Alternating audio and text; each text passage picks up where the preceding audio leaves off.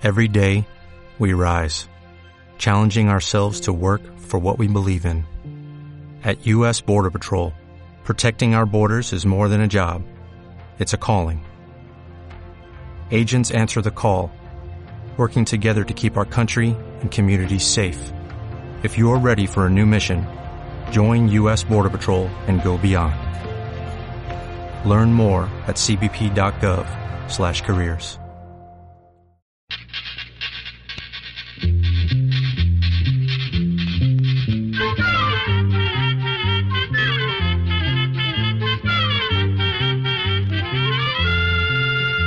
Llegó pa' todo, llegó la escuela, llegó la escuela, llegó por radio.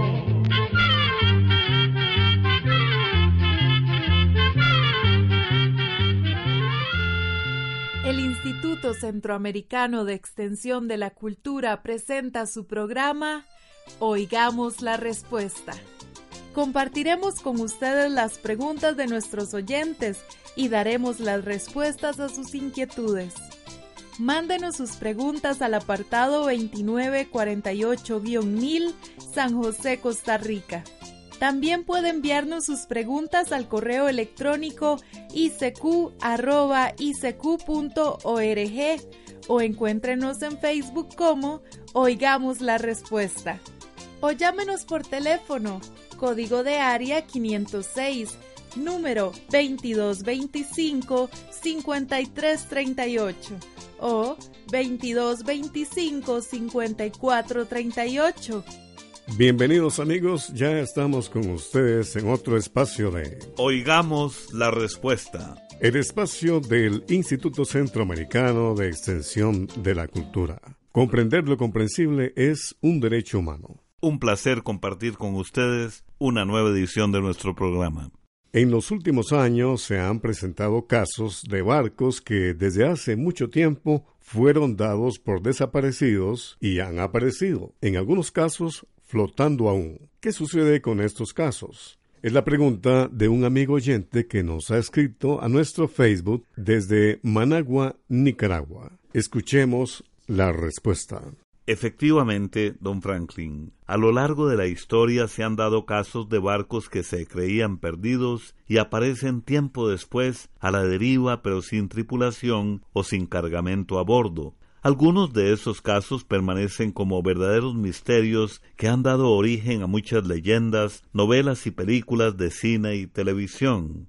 Según lo que se ha podido saber, los casos más recientes de barcos que han aparecido se deben a asaltos por parte de piratas modernos que se llevan el cargamento o secuestran a las personas y dejan las naves flotando sin rumbo hasta que alguien las localiza. En Japón, China y otros países de Asia se han venido dando casos como estos con barcos de carga que aparecen meses después de haberse reportado como perdidos Desgraciadamente, en algunas ocasiones, dentro de esos barcos se encuentran los cuerpos sin vida de los tripulantes asesinados. En otros casos, los barcos abandonados perdieron el rumbo debido a tormentas o a fallas mecánicas y los tripulantes murieron de hambre antes de que pudieran ser rescatados. Hay quienes dicen que quizás los tripulantes de los barcos se enfermaron o tuvieron alguna emergencia que los obligó a dejar el barco o bien podría ser que se hayan dado peleas entre ellos que terminan mal, dejando a todos los tripulantes muertos y la nave a la deriva.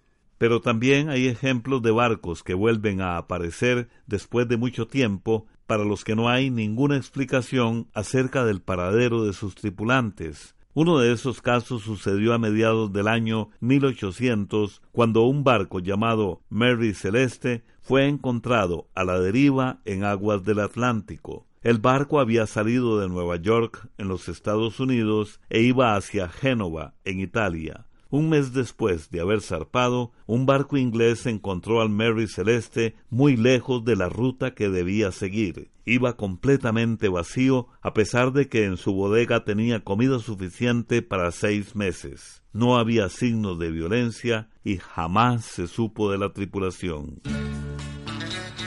La música es el lenguaje universal.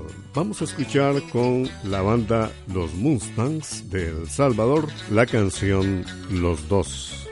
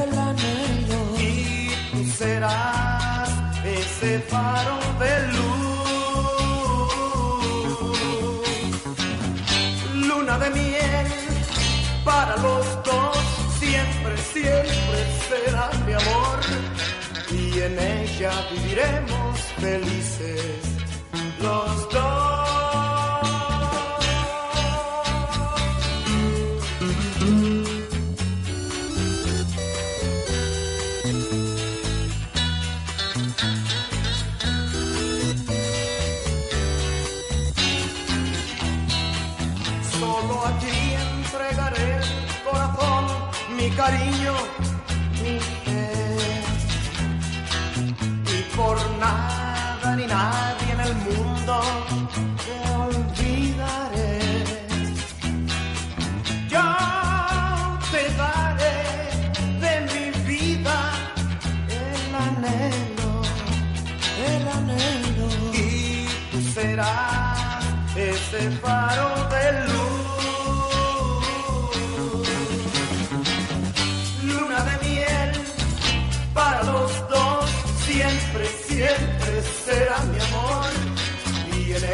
viviremos felices los dos.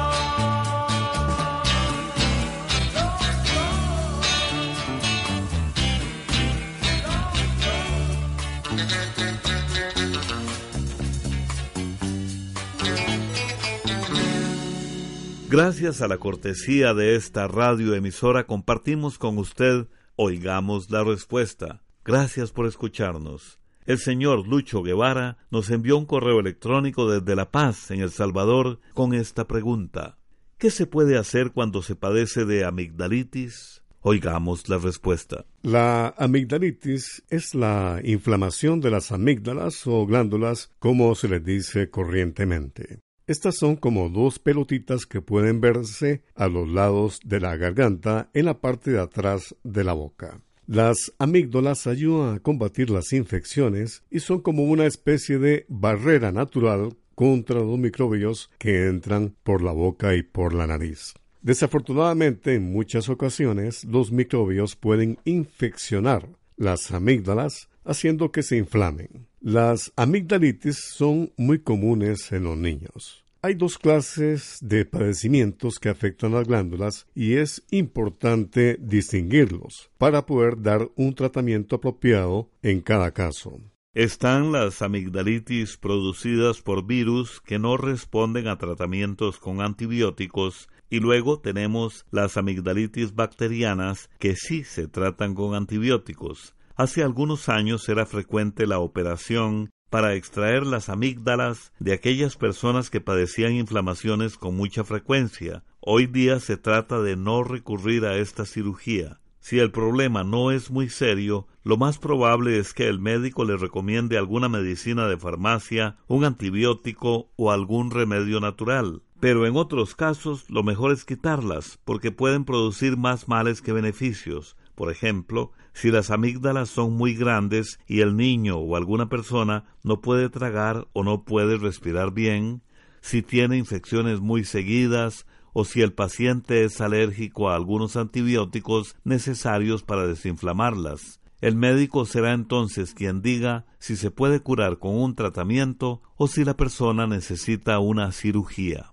La amigdalitis es contagiosa principalmente cuando se trata de amigdalitis viral. La transmisión de la amigdalitis ocurre por el contacto directo con gotitas de saliva que expulsa a la persona enferma. Para evitar eso se aconseja toser siempre con un pañuelo en la boca o colocar el antebrazo delante de la boca cuando se va a toser. Lavarse bien las manos y no compartir toallas, platos, vasos o cubiertos. El contagio puede darse en personas débiles, en los bebés y en ancianos. Por eso estas personas deben mantenerse alejadas de las personas con amigdalitis.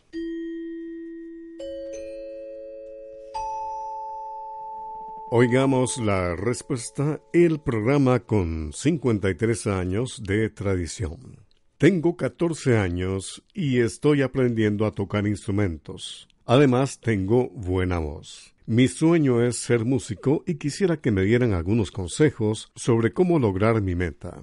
Es la pregunta del joven Harry Jonás Rivas Urbina, quien desde Managua y a través del Facebook nos ha hecho su pregunta. Escuchemos la respuesta.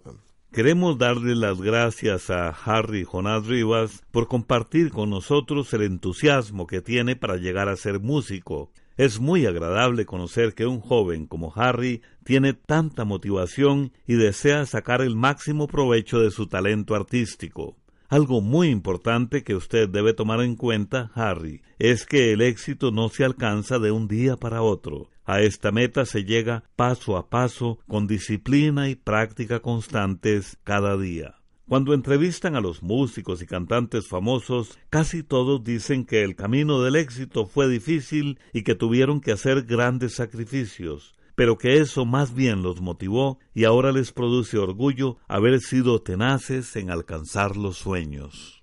No sabemos si usted está aprendiendo a tocar instrumentos y a cantar con un profesor, que sería lo más recomendable para tener una guía y así perfeccionar sus habilidades musicales. Y junto a este aprendizaje, el tiempo que un músico dedica a la práctica es lo que hace la diferencia y lo lleva a sobresalir entre los demás. Un recurso que emplean muchos jóvenes artistas en la actualidad es darse a conocer ya sea en actividades del colegio, de la comunidad o a través de las redes sociales. Subir videos a plataformas como YouTube o Facebook puede ser una buena forma para lucir su talento musical. Estos sitios de Internet también permiten hacer contacto con otros músicos con quienes puede compartir consejos y experiencias. Esperamos que siga usted teniendo motivación para perfeccionar su talento. Nuestro principal consejo es que sea paciente, que crea en su sueño y que aproveche al máximo las oportunidades de aprender y mejorar.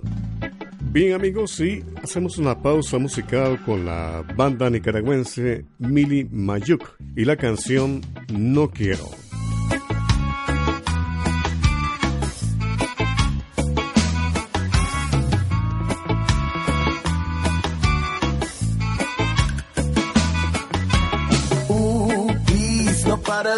Si lo que quieren es suplir, pues háganse oasis. Uh, please, no pare de sufrir si lo que quieren es suplir, pues háganse al animal brutal de occidental. Póngale una campana en el lóbulo occipital pa' que levante y se amance,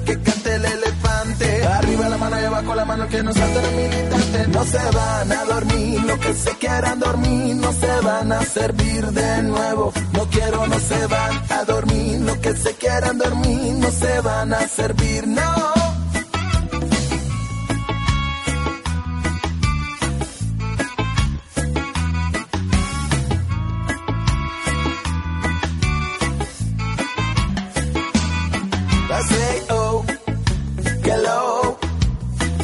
Sensación con mi dembow. Alcohólico, dicharachero. Una lágrima en el hormiguero levanta la cabeza del suelo. Aunque te den con un tubo en el cuello, levanta la cabeza del suelo. Aunque te den con un tubo en el cuello, uh, please, no pare de sufrir si lo que quieren es suplir, pues háganse oasis. Uh, no pare de sufrir si lo que quieren es suplir, pues háganse.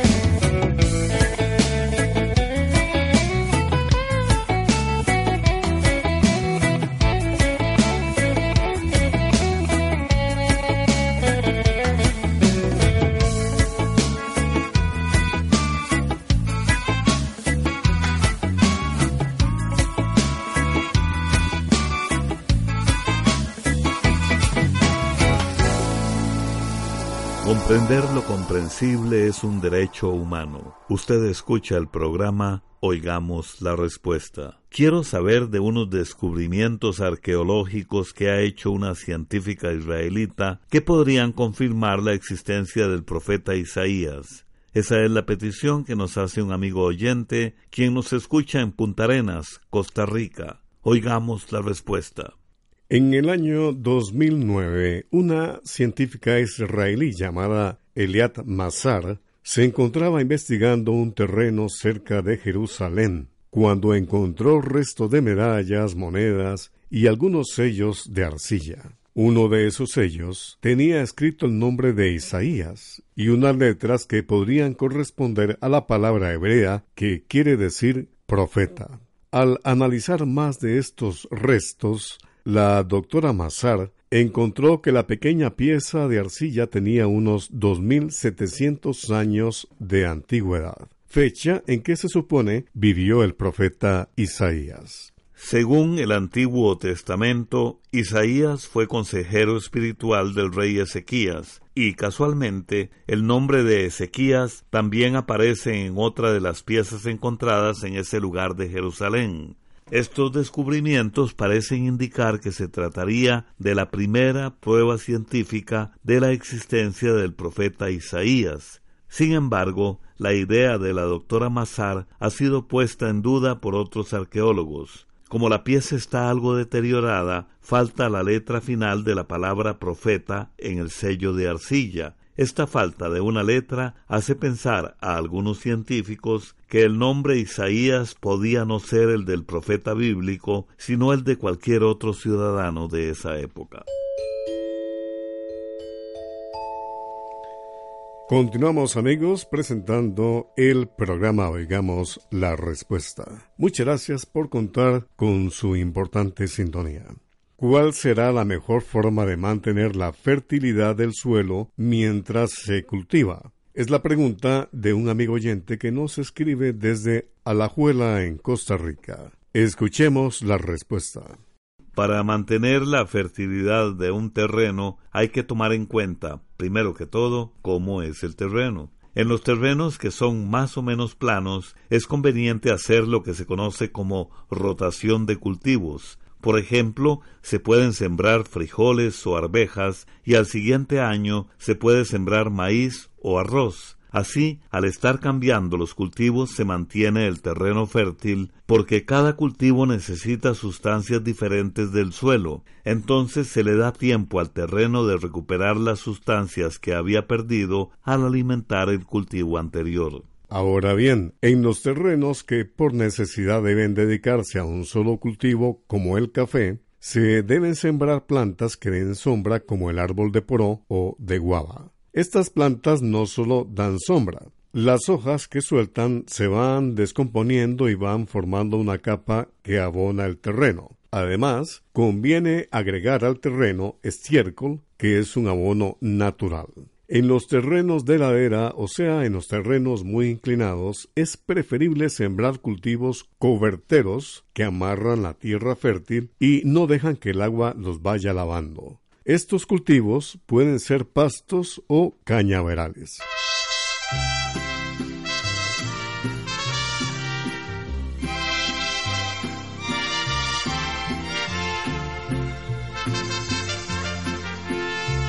Ojalá que te vaya bonito. Ojalá que se acaben tus penas, que te digan que yo ya no existo y conozcas personas más buenas que te den lo que no pude darte, aunque yo te haya dado de todo, nunca más volveré a molestarte. Te adoré, te perdí, ya ni modo. Cuántas cosas quedaron prendidas hasta dentro del fondo de mi alma. Cuántas luces dejaste encendidas y yo no sé cómo voy a apagarlas Amor, que te vaya bonito, amor.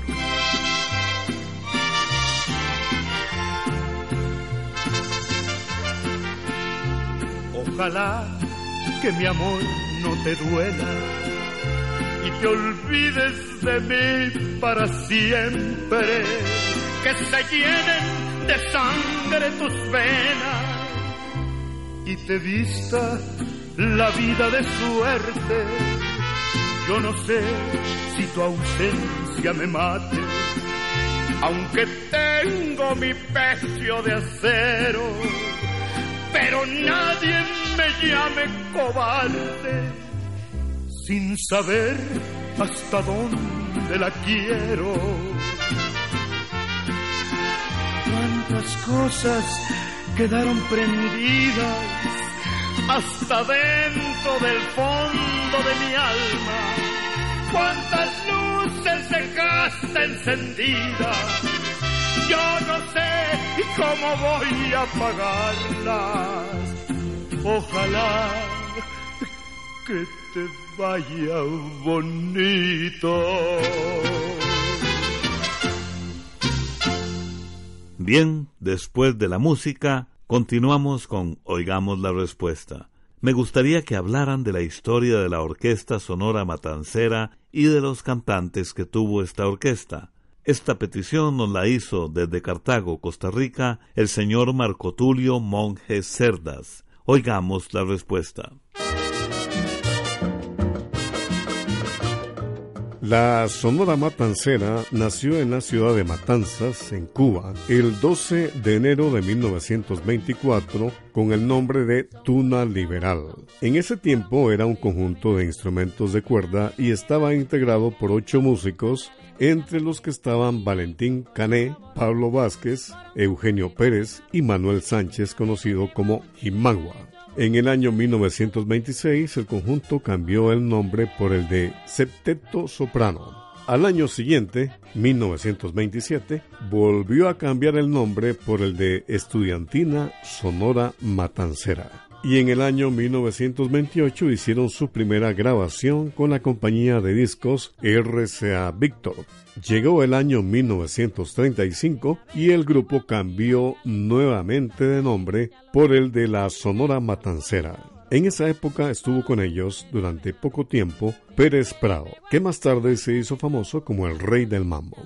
Este famoso conjunto estaba integrado por Calixto Leicea, Pedro Knight, Elpidio Vázquez, Lino Frías, José Rosario Chávez, conocido como Manteca, Ángel Alfonso Furías, conocido como Gillo, Rogelio Martínez, Carlos Díaz Alonso, conocido como Caito, y Bienvenido Granda. Con este grupo se inició la época de oro de la Sonora Matancera que abarcó de 1947 a 1959. Entre sus cantantes famosos estuvieron Daniel Santos, Mirta Silva, que fue la primera voz femenina, Celia Cruz, Leo Marini, Bobby Capó, Vicentico Valdés y Alberto Beltrán. En 1959, con la llegada de Fidel Castro al poder, muchos de los integrantes de la Sonora Matancera fueron exiliados o se dedicaron a otras actividades. El 10 de mayo de 1960 grabaron su último disco en Cuba y lo interpretó Celia Cruz, que en ese momento era la única cantante del grupo. El 15 de junio de 1960, la Sonora Matancera salió de gira a México y sus integrantes jamás regresaron a Cuba. Pero el conjunto se mantuvo por muchos años más, a lo largo de los cuales se fueron uniendo nuevos integrantes. En 1989, con ocasión de los 65 años de la fundación de la Sonora Matancera, se celebró una actividad en el Central Park de Nueva York, Estados Unidos, donde estuvieron presentes Vicentico Valdés, Alberto Beltrán, Nelson Pinedo, Celia Cruz, Daniel Santos, Celio González, Leo Marini y Bobby Capó, entre otros. El 13 de mayo del año 2001 falleció el director del conjunto Rogelio Martínez y con esto la Sonora Matancera llegó a su fin. En total, la famosa Sonora Matancera realizó 1057 grabaciones originales. Tuvo 46 cantantes de nueve nacionalidades, entre ellos 10 mujeres. La vida es más sabrosa en el mar. Te quiero mucho. Programa B Control 26. Amigos, les invitamos a escuchar mañana en el espacio Oigamos la Respuesta una interesante charla sobre las arañas. Les esperamos. Y así llegamos al final del programa del día de hoy. Los esperamos mañana en este su programa Oigamos la Respuesta. Mándenos sus preguntas al apartado 2948-1000 San José, Costa Rica. También puede enviarnos sus preguntas al correo electrónico icq.org o encuéntrenos en Facebook como Oigamos la Respuesta. O llámenos por teléfono, código de área 506, número 2225-5338 o 2225-5438. Recuerde que comprender lo comprensible es un derecho humano.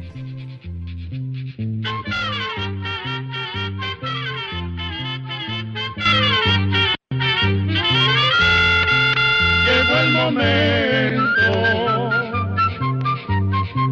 de despedirnos. Se va a la escuela va cantando